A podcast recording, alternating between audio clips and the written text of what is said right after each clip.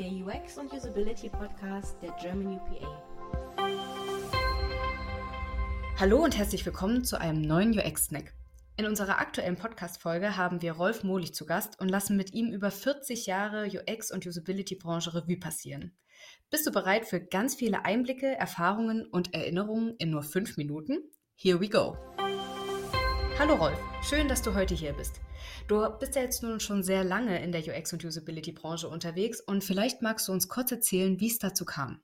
Also mein Interesse an User Experience wurde 1978 oder 79 geweckt. Und zwar, als ich einen Vortrag mit Jeff Raskin gehört habe also der Vater des Macintoshes. Und der hat damals nicht über den Macintosh gesprochen, sondern über die Gebrauchsanleitung für den Apple II. Und äh, das hat mich sehr beeindruckt. Das ist immer noch ein sehr, sehr schönes Stück Dokumentation. Ganz vorbildlich gemacht, sehr gebrauchstauglich. Und er hat mir dann auch beigebracht, wie er es ganz kurz gesagt hat, You've got to test it. Du musst es testen. Und diese Idee mit dem Testen, das hat mir sehr gut gefallen. Das habe ich anfangs dann so langsam praktiziert. Aber ich habe es nie im Studium gelernt. Ja, vielleicht wisst, bin ich Software Engineer, also Software Ingenieur von der Technischen Hochschule von Dänemark.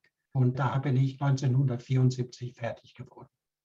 Wenn wir jetzt auf die Zeit schauen von 1974, wo du deinen Master gemacht hast, bis hin zu deiner ersten Buchveröffentlichung 1986, wo es ja dann wirklich um benutzerfreundliche Computersysteme ging, wie bist du da vorgegangen?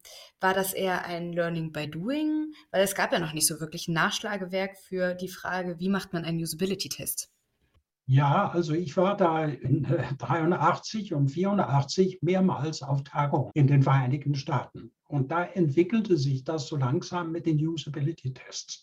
Und das haben wir dann gesagt, ja, das können wir ja auch. Und dann habe ich meinen ersten Usability-Test gemacht. Das war mit einem Geldautomaten ohne Videorecording und ganz einfach. Wir haben Leute gebeten, da von ihrem Konto äh, zum Beispiel 50 Euro abzuheben. Und dann haben wir beobachtet, welche Usability-Probleme entstanden.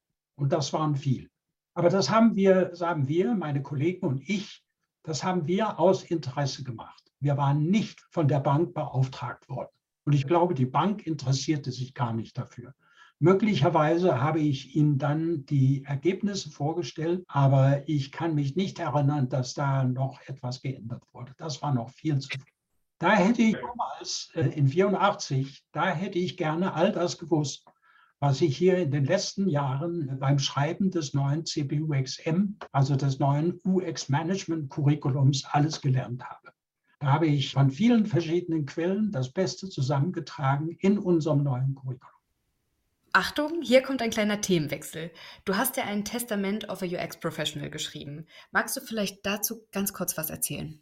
Erstmals, ich habe den Titel gestohlen. Ich habe den Titel nicht erfunden. Vielleicht weiß jemand, wo ich den gestohlen habe. The Testament of a Usability Professional. Das Testament eines Möbelhändlers wurden vor vielen Jahren von Eva Kamprad geschrieben, also der Erfinder, der Gründer der Firma IKEA. Und ich fand, das war ein sehr guter Titel und das würde ich gerne als meinen eigenen Grabstein verwenden. Und daher habe ich einen Vortrag gehalten, der war nicht besonders erfolgreich, aber da hat sich der alte Mann aufgestellt und versucht, seine Lebensweisheiten in acht Punkten zusammenzufassen. Nach all diesen vielen Jahren in der UX-Branche und den ganzen Erfahrungen, die du gesammelt hast, würde uns interessieren, was sind deiner Meinung nach gerade die größten Herausforderungen in der Branche? Ich glaube, die größte Herausforderung ist Demut. Also wir müssen Demut zeigen.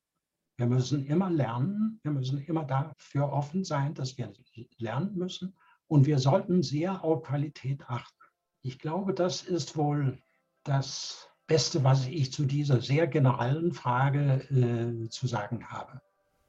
Nochmal ein großes Dankeschön an Rolf, der seit so vielen Jahren aktiv in der Branche ist und sein Wissen teilt. Und wenn du jetzt neugierig geworden bist, dann kannst du sehr gerne in unsere lange Podcast-Folge mit Rolf reinhören und wir wünschen dir ganz viel Spaß dabei und freuen uns natürlich über Feedback. Bis bald!